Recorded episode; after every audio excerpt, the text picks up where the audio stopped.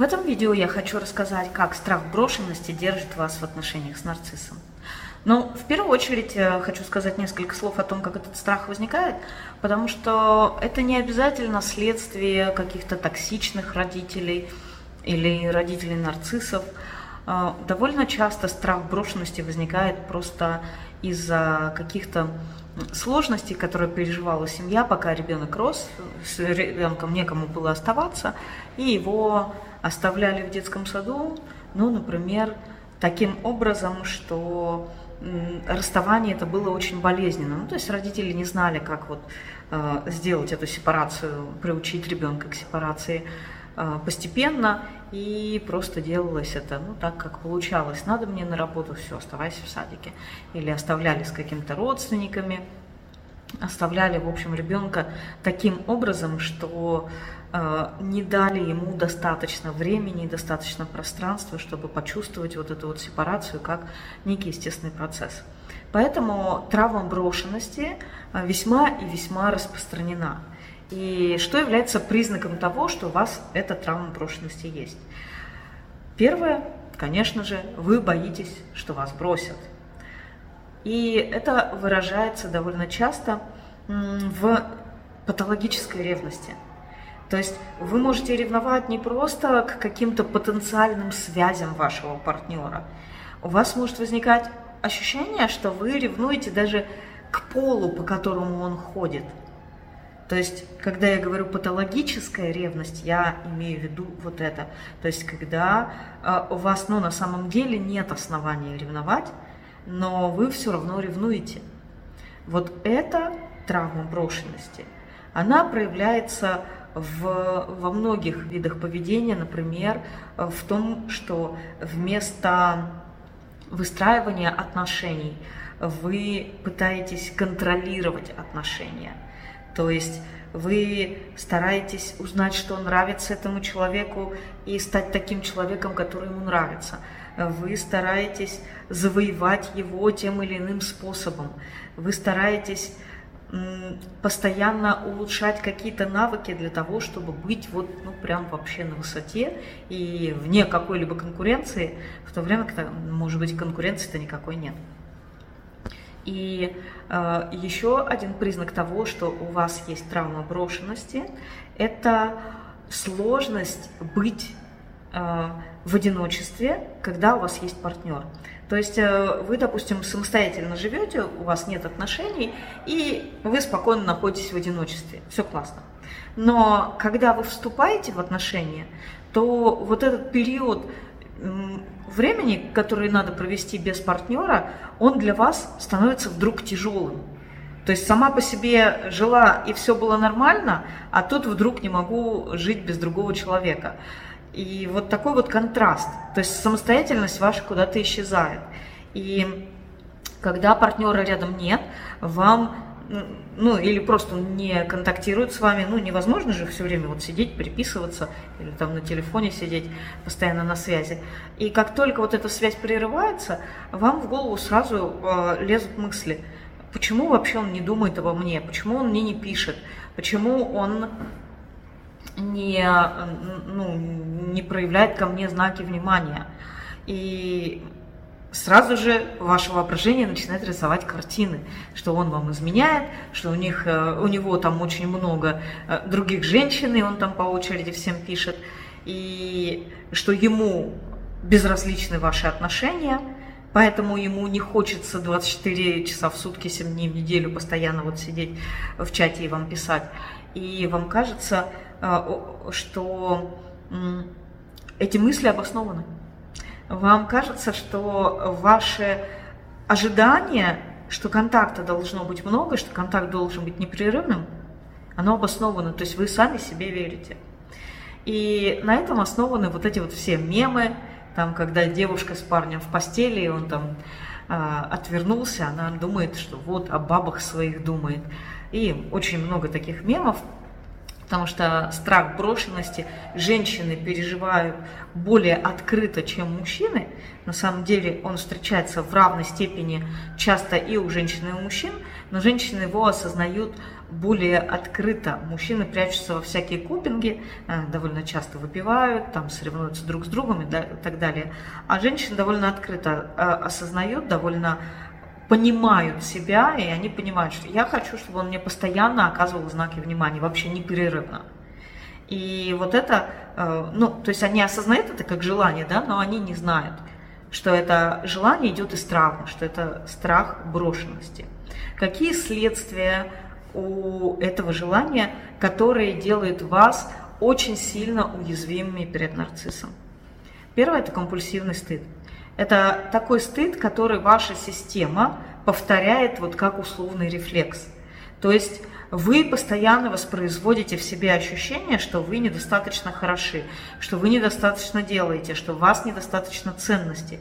То есть вот это даже э, сами вот эти мысли, которые приходят к вам, когда партнера нет рядом, что, ну, наверное, тогда он с кем-то другим, наверное, тогда он, ну, каким-то другим женщинам пишет, наверное, у него кто-то еще есть, почему он мне не пишет. Это ощущение, что во мне нет ценности. То есть это отсутствие глубинной веры о том, в то, что во мне ценность есть. И тогда начинают возникать вот эти вот все компульсивные мысли про других женщин или про то, что вы ему безразличны. И очень скоро я проведу вебинар, который называется «Как страх быть брошенным держит вас в отношениях с нарциссом». И на этом вебинаре я буду рассказывать э, больше примеров, как это проявляется в жизни и, конечно же, решение, что с этим делать. Поэтому, если страх быть брошенным – это вот ваша больная тема, несмотря на то, что, может быть, у вас и нет на данный момент отношений с нарциссом, может быть, просто страх быть брошенным постоянно разрушает ваши отношения, потому что вы ссоритесь с партнером из-за этого страха. Как бы то ни было, касается это нарцисса или не касается, вам имеет смысл прийти на вебинар, потому что я там буду рассказывать о том, что делать именно с этим страхом. И, соответственно, как убрать все негативные последствия, которые этот страх быть брошенным приносит в вашу жизнь. Если эта тема ваша, если у вас есть эта проблема, то записывайтесь на вебинар, это бесплатно. Вот здесь внизу, в закрепленном комментарии, есть ссылка. То есть вы поднимаете это видео вверх, там есть слово «комментарии», вы на него нажимаете, там есть закрепленный комментарий, вы на закрепленный комментарий нажимаете, там будет ссылка для того, чтобы записаться на вебинар. Открывайте страничку и регистрируйтесь на этот вебинар совершенно бесплатно. Итак, Продолжим. Как же э, проявляется вот этот компульсивный стыд еще? Он проявляется в том, что вы чувствуете, что с вами что-то не так, что в какой-то момент ваших отношений ваш партнер поймет, что вас нельзя любить, что на самом деле он сделал ошибку, выбрав вас, что вот что-то про вас такое вскроется, и ваш партнер поймет, что нет, нет, это не то, и вы постоянно находитесь вот в таком тревожном состоянии, что а вдруг это уже сейчас произошло, а вдруг раз он со мной сейчас не контактирует, это значит, он сомневается в наших отношениях, он сомневается в своих чувствах. И э, цель этого стыда на самом деле защитить себя э, даже от маленькой возможности отвержения. То есть я сделаю это сейчас, я проживу это отвержение сейчас, я пройду через это отвержение сейчас, чтобы потом, когда оно придет ко мне извне, оно не застигло меня врасплох. И вот человек живет с этим постоянным проживанием отвержения через воображаемые ситуации. То есть верит искренне, что партнер, его поступки имеют вот такое значение. Если он просто сидит с серьезным лицом, если он просто не э, смотрит вам в глаза, не держит вас, за руку и не проявляет к вам очень много знаков внимания, ну а просто занимается своими какими-то делами, э, у вас начинаются мысли, что он обо мне думает. И вот вы начинаете толковать его поведение – и каждое толкование, каждая версия этого толкования, это непременно должно быть что-то про вас. Это непременно как-то означает, что что-то в ваших отношениях не так. То есть вы постоянно ищете эти признаки. Не так посмотрел, не то сказал, а, неправильно как-то сделал выбор, неправильные приоритеты расставил, руку не подал, не, не сказал то, что должен был сказать, то, что вы ожидали. И вот часто смеются, особенно э, вот мемы создают про девушек, что они такие придирчивые, не то сказал, не то посмотрел. А все эти мемы на самом деле рассказывают про страх брошенности, про страх того, что я останусь одна. То есть у ребенка страх брошенности – это ассоциация с тем, что он останется один и не выживет. Это страх за свое выживание, поэтому он такой сильный. И поэтому человек, когда про него не знает, он не может с ним совладать и э, часто кажется неадекватным. То есть вот партнерам, которые э, начинают с ним взаимодействовать, начинают с ним входить в, э, в отношения, когда вот человек проявляет вот этот страх брошенности, он проявляет э, может быть, это через какую-то компульсивную заботу, через угодничество, э, старается понравиться, или наоборот, он отжимает, старается отжать все больше и больше в свою сторону знаков внимания. В любом случае, вот этот страх брошенности э, делает поведение человека выглядящим неадекватно. И поэтому партнеры с нормальными ориентирами – быстро отталкиваются от такого человека. Они не хотят таких отношений, это ощущается неприятно, это ощущается тяжело, и люди быстро уходят. Но нарциссы и токсики остаются, потому что они понимают, вот это моя девушка, это мой тип женщины. Тут можно отжать все соки. И они заходят через лавбомбинг. Понятное дело, что у человека, обладающего страхом брошенности, лавбомбинг заходит просто на ура. То есть мне проявляют столько внимания, наконец-то по заслугам меня оценили, и э, радуется человек, получая бомбинг, и, соответственно, становится легкой жертвой, легкой добычей. И дальше, как страх брошенности становится именно вот крючком, который прям не расцепить, он так крепко держит. Вот этот крючок появляется тогда, когда нарцисс уже начинает обесценивать, и человек, купившийся на лавбомбинг, он хочет за это держаться. И тогда он пытается нарциссу доказать. То есть вместо того, чтобы как э, человек без этой травмы просто отморозиться и увидеть вот это обесценивание как нечто отвратительное, фу, гадость какая, не, нужна, мне не, не нужен мне человек, который так ко мне относится. И это сразу убивает все чувства и всю симпатию. Но у человека с травмой брошенности – а, это вызывает желание доказать. Я докажу, что отношения со мной стоят того. Я докажу, что я самый классный партнер. Я ему докажу. Я сейчас буду стараться, я через голову прыгну, но я ему докажу, что я стою того, что собой, чтобы со мной быть в отношениях. И вот это становится вот таким крючком, знаете, как у рыбы крючок втыкается прям э, в небо и держит. И рыба уже сама этот крючок вытащить не может. Вот так же и человек с травмой брошенности.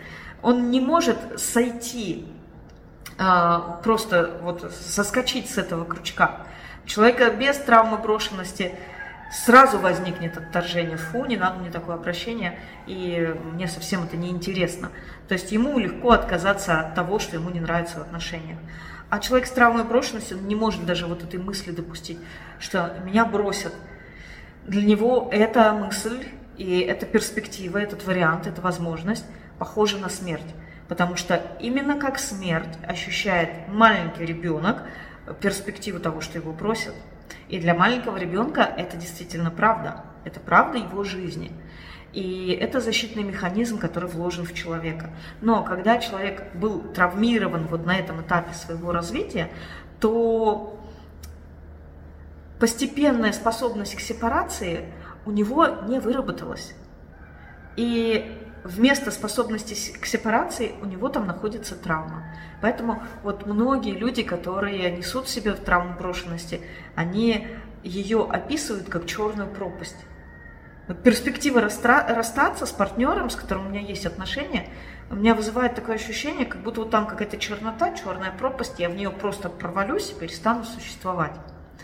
Ну, женщины, которые чувствительны к своим чувствам, к своим эмоциям, к своим переживаниям, они вот э, способны наблюдать себе такое. От мужчин я не слышала, но мужчины-поэты э, в своих произведениях тоже э, некую черноту как-то воспевают как черного человека, там у Блока или у Есенина черный человек появляется, возможно, это та же самая вещь, но в мужской интерпретации.